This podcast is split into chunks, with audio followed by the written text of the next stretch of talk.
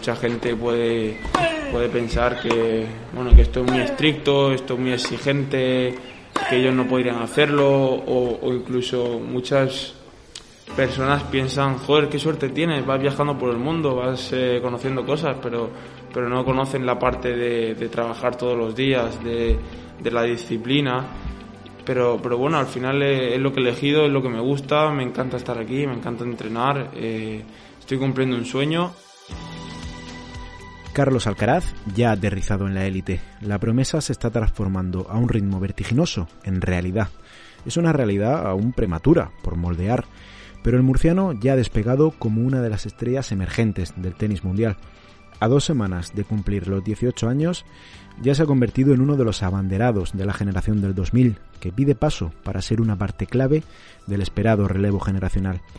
El caso es que Carlos Alcaraz está en boca de todos, pero ¿por qué el entusiasmo es tan unánime? ¿Qué le hace tan especial? Eso es lo que vamos a intentar explicaros en este episodio.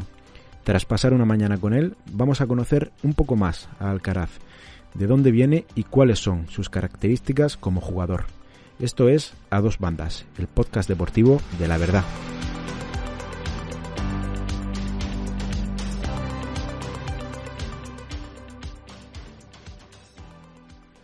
Carlos Alcaraz no olvida sus orígenes. Venís de Murcia, ¿no? Nos preguntó nada más llegar a la Academia Querit de Juan Carlos Ferrero, en Villena, una localidad alicantina muy cercana a Yecla.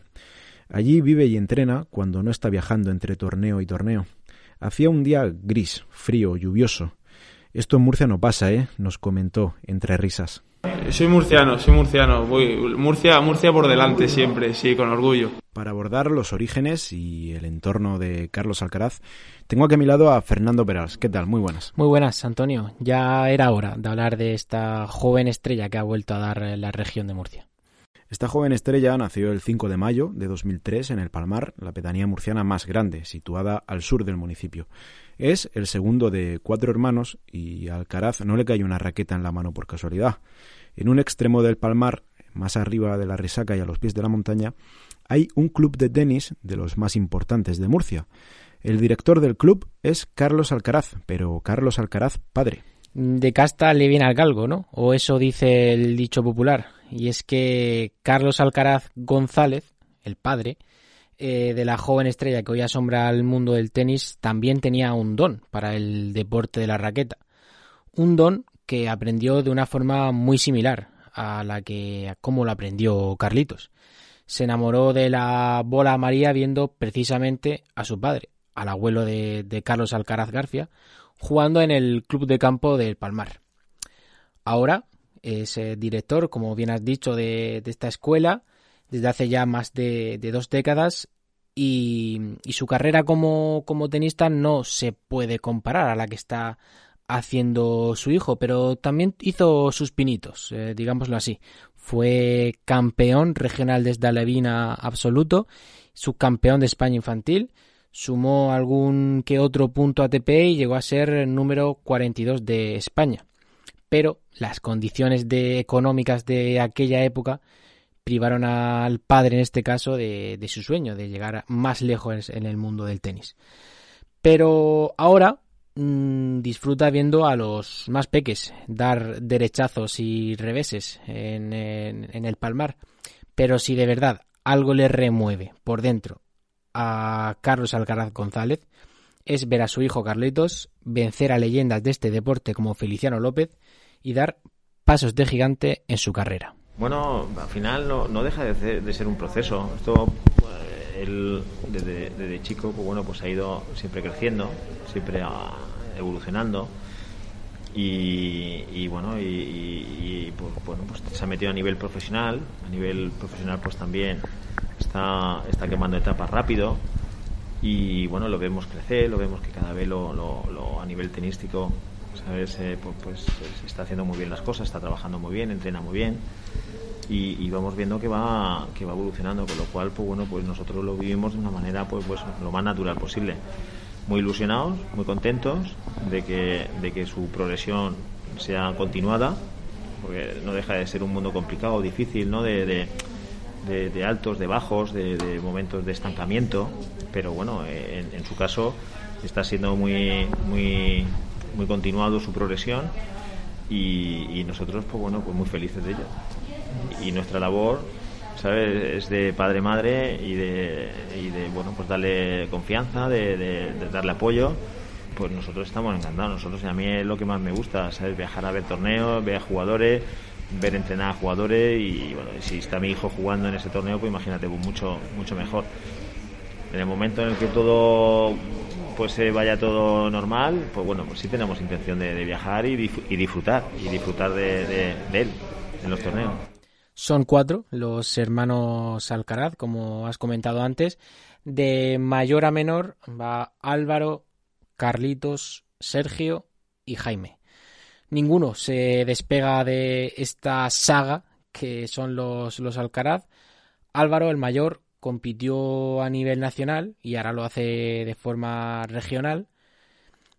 Sergio también le, da la raqueta. De Carlos ya sabemos todo lo que está haciendo y todo lo que tiene pinta, todas las eh, felicidades y las alegrías que tiene pinta de que nos va a dar. Pero cuidado amigo porque hay que tener un ojo puesto en Jaime. Tiene nueve añitos, es el pequeño de la casa los que le han visto darle a la bola dicen que le da igual o mejor que, el propio Carlos y hasta su padre ha reconocido alguna vez que, confiesa que va a tener que hacer muchos kilómetros por él. Su padre también ha bromeado alguna vez eh, en alguna entrevista al periódico de la verdad con que solo le ha faltado la niña para tener una saga a los Sánchez Vicario. Lo hace muy bien, lo hace muy bien, le gusta mucho, le apasiona, la verdad que le gusta tanto como, como le gustaba a Carlos de, pequeño. Eh, y luego pues tiene, tiene muy buenas muy buenas aptitudes, pero bueno, esto es un proceso muy largo y ahora lo, importante en Jaime, que se llama Jaime, o sea que tiene nueve años, lo importante es que se lo pase bien, que se divierta, que encuentre en el tenis eh, una, una diversión continua y, que haga amigos, ¿sabes? Que los, los tiene también y que bueno que vaya cogiendo experiencias y, se vaya formando pero siempre desde el punto de vista de la diversión vale que es lo que necesita eh, para, para el día de mañana para jugar a tenis pues eso eso habrá que tomar esa decisión luego con 15 16 años más adelante pero ahora es eh, a disfrutarlo a disfrutar el tenis y, y, a ver qué es lo que puede dar de sí pero pero bueno siempre siempre pasándoselo bien lo que me llamó la atención al hablar con los padres eh, era la humildad y la sencillez con lo que lo están llevando, llevando todo. Se les ve, por supuesto, muy orgullosos, muy ilusionados con el porvenir que, que le espera a su hijo, pero sin poner demasiadas exigencias sobre él, la verdad.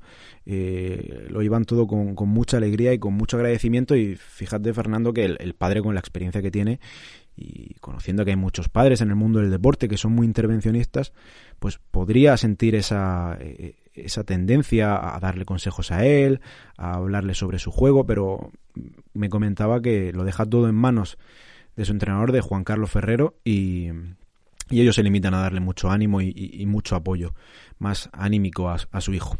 Parece que es una verdad de perogrullo, pero Carlos Alcaraz González conoce a su hijo Carlos. Me explico. Eh, ha sido su entrenador hasta 2018, conoce lo que es el mundo del tenis, cómo es el camino para poder llegar a ser un jugador profesional y siempre se ha mostrado prudente con el, con el crecimiento de, Carlitos porque sabe qué es lo que debe y porque y sobre todo porque así se lo permite la actitud de, de la joven estrella. No parece, no muestra indicios Carlos Alcaraz de que se vaya a desviar del camino. No hay pájaros en, en su cabeza. Sabe cuál es su sueño, que acaba de comenzar el camino y que le queda mucho, mucho, mucho trabajo por delante y ahí tiene que privarse de muchas cosas. Hace gala de una madurez impropia de su minoría de edad y no despega los pies del suelo en ningún momento. Tú, vas viendo que, de pequeñito, pues bueno, pues ves que evoluciona bien, ves que, que, coge buenas, eh, asimila bien, ¿sabes? Los conceptos, los conceptos técnicos. Eh, y ves que en competición pues también eh, es un compite bien y también, también se desenvuelve bien entonces pues bueno pues eso va de eso de menos a más y vas viendo que, que, bueno que va, va quemando etapas en cada en cada fase eh, va destacando, va destacando no solamente a nivel nacional, sino a nivel internacional. Y entonces, pues bueno, pues te vas dando cuenta de que con eso, con 15 años, 16 años, pues bueno, pues eh, está dando un nivel, un, nivel muy, muy alto, ¿sabes? Para la edad que tiene. Y entonces, pues bueno, pues te vas dando cuenta que, que podría, podría, podría jugar bien a tenis, ¿por qué no? Porque ya te digo que, que los pilares importantes que es la técnica y, la, y, la, lo que es la parte de, de, lo que es la competición la, gestiona muy bien sabes y entonces bueno pues pues entonces ves que, puede puede hacer algo que puede hacer algo en el mundo del tenis ¿por qué no? esa naturalidad Alcaraz la ponía de manifiesto al hablar de la relación que mantiene con sus amigos de toda la vida, con los amigos de su pueblo, del Palmar, y comentaba que él sigue siendo el mismo con ellos y que aprovecha cuando vuelve al Palmar para hacer las mismas cosas que, ha hecho siempre, desde que era pequeño. Yo con ellos soy, soy más, como más, más yo, ¿no? Me, río, eh, suelto tonterías, al final ellos me ven como, como el de siempre, ¿no? Como el que me conocieron cuando yo tenía 10 años, 11 años, y, eso no va a cambiar. Sí que es verdad que cuando estoy en los torneos, pues eh, si me ven los partidos, si me dan más ánimo, me preguntan que qué tal por el circuito, los jugadores y tal, pero, pero sigue siendo la misma relación cuando, cuando yo tenía 10 años. Para continuar en esa línea ascendente que comenzó con, con su padre como técnico allí en, en el Palmar y crecer como tenista tanto personalmente como técnicamente, desde hace tres años cuenta con una baza llamada Juan Carlos Ferrero. La leyenda del tenis español es el entrenador de Carlos desde septiembre de 2018, cuando, desde cuando ya no ejercía el padre de Carlitos como tal. La experiencia siempre es un grado, no cabe duda, y la joven estrella ha querido ponerse en manos de uno de los mejores, que lo es porque lo ha demostrado, porque lo sabe todo porque se ha visto en todas las situaciones en este mundo del tenis. La decisión eh, de marcharse a Villena, a Alicante, donde ahora entrena, estudia, vive y, hace todo lo que prácticamente todo, eh, fue una decisión consensuada con sus padres y en las que y en la que todos eh, coincidieron en que era lo mejor. Los comienzos fueron porque yo de vez en cuando subía aquí a la academia a entrenar. En Murcia eh, tampoco había, había mucha gente para entrenar. Eh, y bueno, de vez en cuando pues subía aquí a, entrenar con gente de aquí de la academia. Y, bueno, y, yo creo que tampoco me han dicho mucho, ¿eh? pero yo creo que, que Juanqui me veía con un, chico con, con, mucho potencial, buen chico.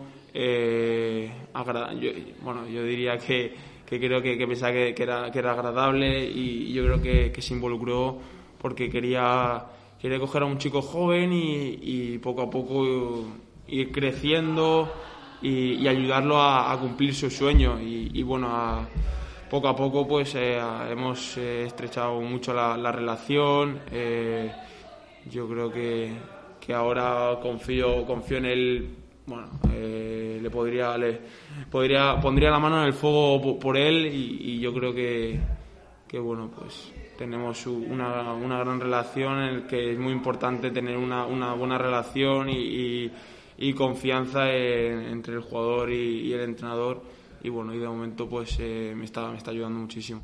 Uno de los grandes cambios de la por ahora corta vida de Carlos Alcaraz ha sido dejar a su familia y su tierra, siendo un adolescente, para establecerse en la Academia Ecuélite de Juan Carlos Ferrero. Yo estoy aquí para, para trabajar y para, para, cumplir mi sueño, ¿no? Aquí pues eh, está rodeado de, de todo aquí está rodeado de tenis, ¿no? Aquí vives para, para, el tenis, hacer físico, entrenar, pues entreno todos los días, eh, la mayoría de mañana y tarde y, bueno, y la verdad es que tengo, tengo poco tiempo para, para descansar también.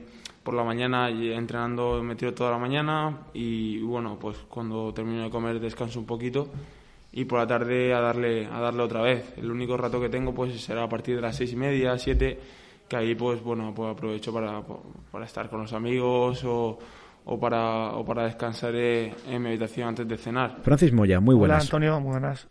La semana pasada pudimos conocer de primera mano el entorno de Alcaraz, cómo es su día a día, y en el periódico ya salió un reportaje y una entrevista que dejaremos en la, enlazadas en el podcast para que la puedan recuperar los oyentes.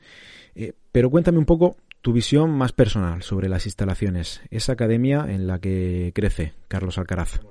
Pues yo diría un mundo ideal, Antonio, un mundo ideal para el que le gusta el tenis, ¿no? Hablábamos con, con la gente de marketing de la Academia de Quality de, de Ferrero y bueno, la verdad que nos contaban una cosa que luego con los ojos lo ves, ¿no? Es, el paraíso del tenis, ¿no? 20, 20 pistas, 10 de tierra, eh, 9 duras, una incluso una pista indoor, que por cierto está al pie del chalet de la casa de Juan Carlos Ferrero, porque Juan Carlos Ferrero vive allí con su con su esposa y sus tres hijos, y digamos el jardín de su casa en la pista indoor, que está al lado de la pista principal del complejo. Bueno, un restaurante, cafetería, eh, gimnasio, eh, las cabañas en donde, en donde viven los 60 chicos que hay internos, no solo Carlos Alcaraz está allí, por cierto, también está Rafa Segado, un cartagenero que es campeón de España sus 15 y pinta muy bien, también vive allí con ellos, incluso uno del rural que ahora está cerrado por, por la pandemia y un, un entorno de tenis eh, fantástico, ¿no? Evidentemente son muchos, lo contaba, lo contaba Carlos, nos contaba Carlos en la entrevista, que son muchas las cosas eh, que, un chico de 17 años eh, como él no puede hacer por estar, en, digamos, si se, me puede aceptar la palabra encerrado, ¿no? En esa, en esa jaula de oro que es la, Academia de Ferrero. Pero eh, todos los grandes campeones, ya no solo Rafa Nadal con ese círculo privado en, en Manacor, sino todos, ¿no? Correia, Bruguera, Albert Costa, el propio Ferrero, toda la gente que ha llegado lejos en el tenis, ha, digamos, ha, hecho esto, ¿no? Ha, vivido, ¿no? Eh, por para el tenis. Y yo entiendo que al final el chico tiene la cabeza muy bien amolada, Carlos Alcaraz, su entorno le ayuda bastante y me parece que, que esa, esa complicidad que, que, ha sido capaz de alcanzar con Ferrero le va a venir bien en, en este, yo creo, este año 2021 y el que viene en el que eh, tiene que dar el paso definitivo para, para instalarse en la élite del tenis mundial. Es que parecía algo así como un campamento de tenis de verano prácticamente, ¿no? Con las casitas, la cafetería, eh, la convivencia de un montón de jóvenes tenistas. Y también pudimos tratar un rato con el propio Alcaraz. Coincidíamos luego, hablándolo, en que es un chaval muy natural, muy normal, sencillo, en el buen sentido de la palabra para su edad, pero a la vez para su edad también muy maduro. Sí, no sé si el discurso está pulido eh, por, por la gente de su entorno, eh, pero yo creo que le, sale a él, evidentemente es un chico de 17 años, eh, tiene su, su espontaneidad normal, pero sí que él hila un discurso bastante, bastante eh, coherente ¿no? con sus posibilidades actuales y en el que yo creo que sí se, sí se ve la mano de, su manager, de Albert Molina y de, incluso de Juan Carlos Ferrero y de Antonio Martínez Cascales, ¿no? En el sentido de que, de que quiere ser muy prudente y no quiere hacer ninguna declaración que salga de tono, ¿no?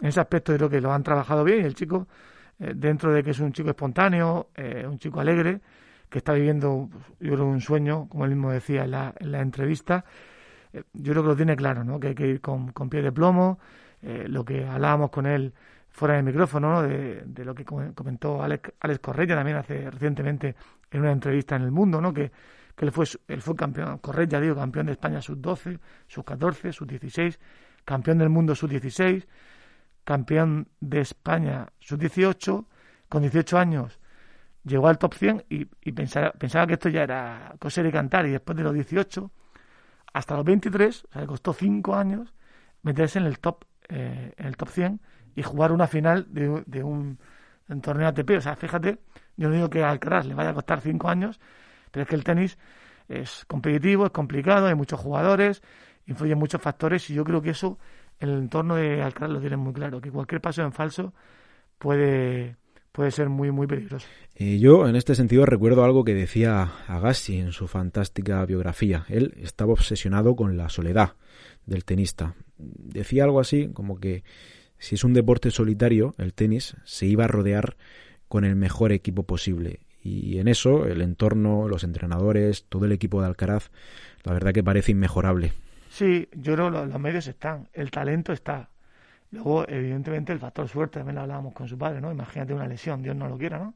Pero puede llegar, ¿no? Fíjate, eh, es verdad que la ciencia ha avanzado mucho, el tema de la fisioterapia, de que hoy en día se trabaja muy bien, el, el, cuerpo que está moldeando Pedro Carlos con el trabajo de el trabajo físico que está haciendo, el propio Rafa Nadal, ¿no? Eh, igual otro jugador con los problemas que él tuvo con 24, 25 años, habiendo ganado lo que había ganado, ya hubiera tirado la toalla, ¿no? Sin embargo, Nadal siguió, pero es verdad que es complicado, ¿no? Entonces, tienes que tener eh, una cabeza privilegiada, tienes que tener mucha fuerza de voluntad, tener un entorno muy bueno y además tener suerte para llegar, ¿no? Y, y bueno, vamos a ver, vamos a ver también lo que es capaz de, de hacer este año. Él, él, decía en la entrevista, y, yo estaba convencido, y yo se, lo he escuchado a Ferrero, que eran estos primeros torneos, incluso en la gira de tierra, a pesar de que sea su fuerte, lo importante no son los resultados, sino aprender. Pero yo creo que también es importante que, que él empiece a ganar partidos y, se vea con capacidad de, de, de competir contra, contra los mejores jugadores del mundo.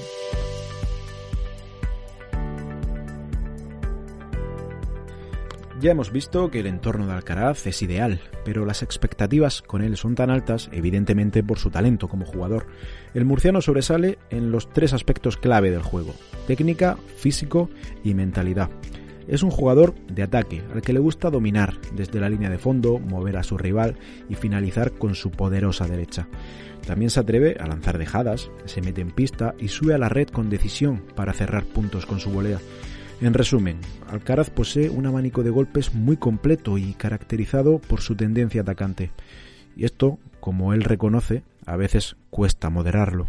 Eh, bueno, la verdad es que soy un jugador muy, agresivo, que, intenta ser agresivo todo el tiempo y a veces me pasa factura el ser tan agresivo, ¿no? Al final, a lo mejor bolas que, que tienes que, esperar una más y, trabajar más el punto. A lo mejor yo quiero pegarle muy fuerte y, al final se me va. Tengo que, ir trabajando en eso, en, cada vez tener más paciencia, en trabajar más los puntos y, cuando la tenga eh, pegar el látigo, ¿no? Pero bueno, al final tiene sus contras y sus, y, sus pros, ¿no? Que, al final ganan muchos puntos, pero a la vez también puedes perder muchos puntos que, no tocaban. Este estilo es diferente al perfil clásico de jugador español, que suele ser muy consistente, pero menos finalizador. Es decir, características que se adaptan mejor a la tierra batida, donde la pelota corre menos, los peloteos son más largos y cuesta más lograr winners.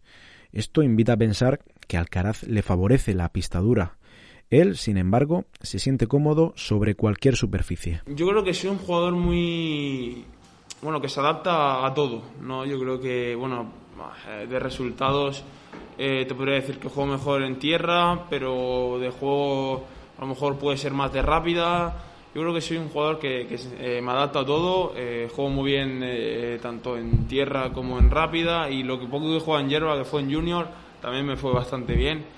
Así que, bueno, ahora mismo eh, me encuentro muy cómodo en rápida, pero también me encuentro muy cómodo en tierra. Así que, bueno, yo creo que, que podría jugar bien en todas las superficies.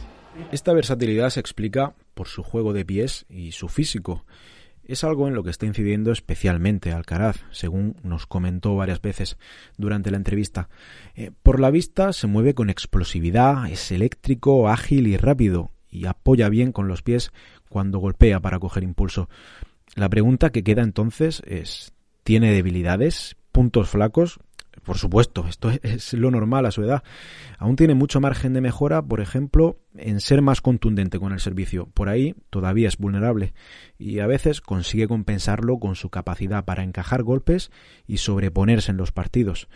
Pero precisamente en su mentalidad también tiene marcado el objetivo de mejorar para alcanzar ese, esa meta de meterse en el top 50 al final del año? Yo creo que, que Marbella me hizo, me hizo crecer mucho como jugador y, también como persona y también me di cuenta de, todo el trabajo que tengo que mejorar para, para poder eh, llegar a una final, para poder ganar un torneo ATP y yo creo que, que, es el tema mental, el estar ahí cada punto, el no venirte abajo, el estar concentrado yo creo que, eso es lo más importante en el tenis y lo que, lo que marca la diferencia con, el con respecto a los otros jugadores.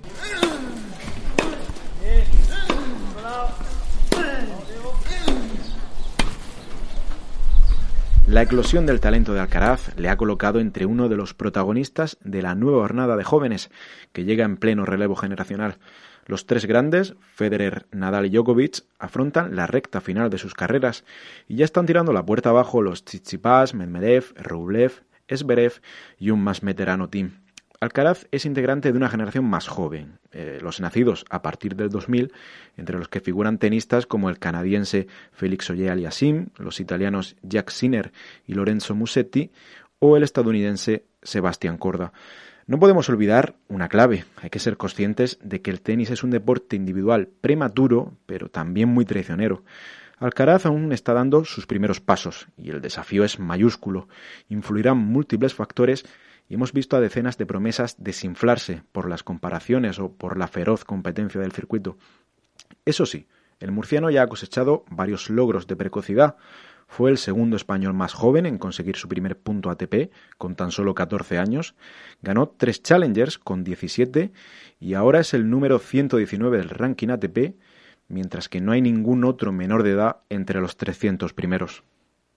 Para terminar de conocer a un jugador es muy útil saber qué opinan de él sus rivales. Y como hemos comentado al principio, Alcaraz está trayendo muchos ojos en el circuito.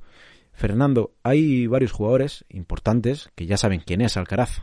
Sí, hay jugadores de muy con mucho cartel ya, con, carreras muy dilatadas, algunos eh, como Rafa Nadal, que, que han eh, hablado del joven Carlos Alcaraz no casi todas las opiniones son, son buenas, aunque hay alguna que se desvía un poco del camino, pero cuando, cuando veamos quién es el protagonista no nos va a sorprender tampoco. Rafa Nadal, eh, concretamente, que es el ídolo, el ídolo de, de, Carlitos, que muchas veces lo así lo ha, lo ha dicho, al terminar un entrenamiento con él en, en Australia, eh, dijo que tiene un futuro brillante por delante que tenía una gran base para aspirar a ser uno de los mejores del mundo. Que diga eso de ti, Rafa Nadal, eh, no es eh, poca cosa. Y seguía, Rafa, y decía que tenía que seguir haciendo su camino y buscar sus, mejorías, que era muy buen chico y que tenía una humildad y una capacidad de trabajo extraordinarias.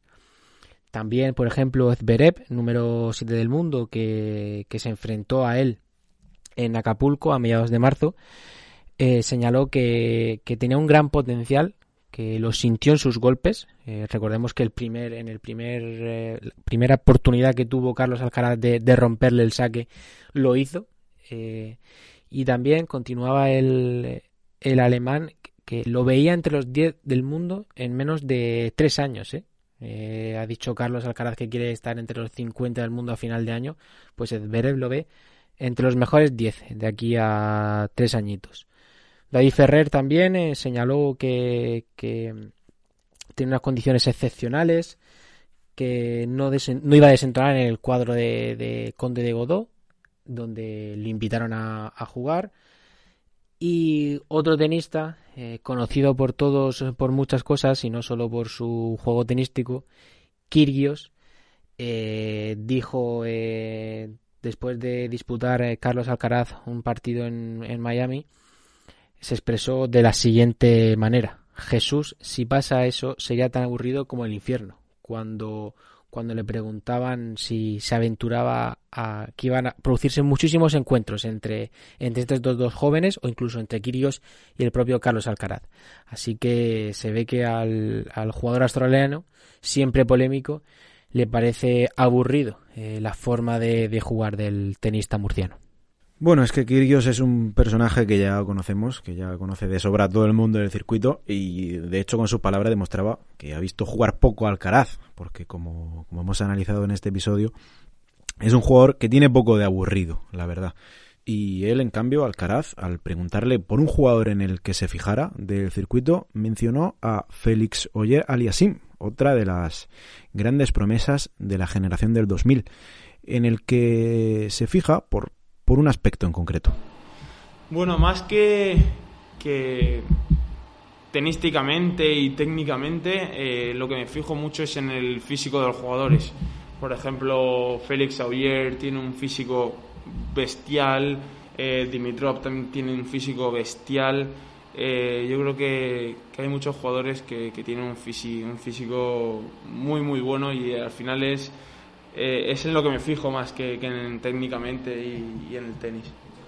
Es uno de los apartados en los que Alcaraz cree que debe mejorar, pero por ahora la trayectoria, a un par de semanas de cumplir los 18 años, está siendo fantástica. el año pasado, tanto antes como después de la pandemia, eh, su temporada fue prácticamente impecable, con muchísimas victorias en los ITF, ganó tres Challengers, que es el escalón que está justo por debajo del circuito ATP y ahora pues en ese circuito ya ha probado todas las categorías, los 250, los 500, los Masters 1000 y un gran slam eh, en Australia donde llegó a pasar una ronda este año.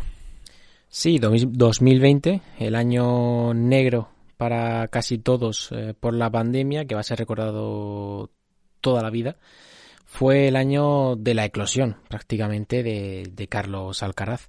Quizá es el único manchurrón en ese año fue, por decir algo, fue ese debut en Roland Garros, en la que el murciano desperdició dos bolas de partido en la primera ronda de previa del torneo y se despidió a las primeras de cambio. Había muchísima ilusión puesta en, que pudiera alcanzar eh, alguna fase más, pero no pudo ser. Pero quitando, quitando eso, tanto en Marbella hace unos días como en Miami, Acapulco, en Grand Island, Australia, como bien has comentado, eh, ha dejado una imagen eh, mucho mucho mejor de la incluso de la esperada. Eh, incluso aquí hay que hay que hablar también de, lo que ha reconocido su entrenador Ferrero, de, de lo que ha supuesto el cambio físico que ha dado que ha dado su pupilo en los últimos meses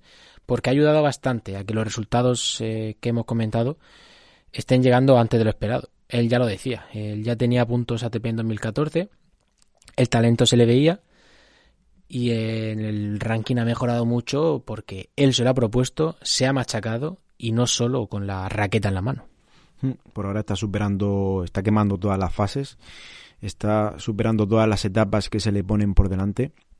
Y bueno, es verdad que eh, es un salto importante este año y, y al final tendrá que, que, afrontar partidos contra jugadores que todavía están por encima de él. Tendrá que asumir que en muchas ocasiones la derrota será lo normal y bueno, él comentaba que, que está lidiando con ello y que, y que, se lo toma todo como un aprendizaje.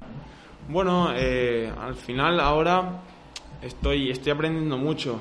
Eh, bueno, jugué Acapulco, jugué eh, Miami y me tocaron contra Zverev y Rusuburi, que estaba jugando muy bien.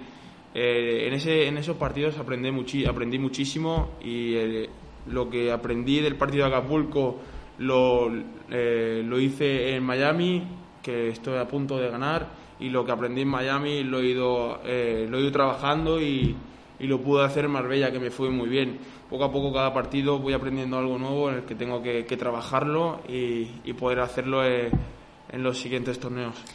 Es importante que, Carlos Alcaraz, eh, como dicen ya en, el, en los entendidos en el mundo del tenis, eh, juegue con gente de, mucho nivel, gente del top 10, del top 20, a cazar invitaciones en, en Master 1000, en, en ATP 500, como lo estamos viendo, porque mm, esos partidos que sobre el papel puede perder, porque es inferior todavía, son los que más al límite le van a llevar y en los que casualmente más va a aprender. Eh, ganando a gente de inferior a ti, siempre cabe la posibilidad de que te estanques y con esos grandes jugadores enfrente, aunque tengas que morder el polvo, es cuando más vas a aprender. De hecho, él está muy concienciado. Está muy concienciado en que todos son pequeñas tareas, pequeños obstáculos que tiene que ir superando en su puesta a punto para comentar al máximo nivel en el que ya está, porque lo de este año es un cambio escenario total, casi de, dimensión, y él, él ha notado que se le está exigiendo un poquito más. Bueno, al final cada, cada año que pasa o, cada mes que pasa o torneo que pasa, al final se va volviendo más, eh, más profesional y tienes que cuidar mucho más el fuera de pista, la alimentación, eh, los suplementos, el físico, el entrenamiento, todo se vuelve más profesional y te tienes que involucrar un poquito más cada vez. Al final eh, el físico lo tienes que hacer con, con mucha más intención de lo que lo hacías y, poco a poco ir mejorando e ir ganando eh, ese pequeño plus que al final en pista se nota.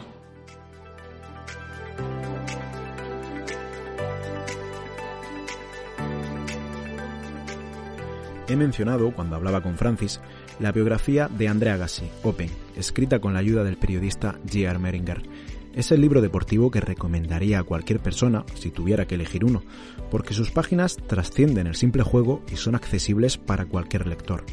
El libro disecciona la mente de un tenista y sirve como manual para entender por qué el tenis es el deporte más solitario que existe. Agassi cuenta de forma interesante e íntima todos los dilemas y dificultades que tuvo que hacer frente dentro de la pista y fuera de ella. Por eso, la biografía da una idea del camino empinado y lleno de escollos que tiene aún por delante Carlos Alcaraz.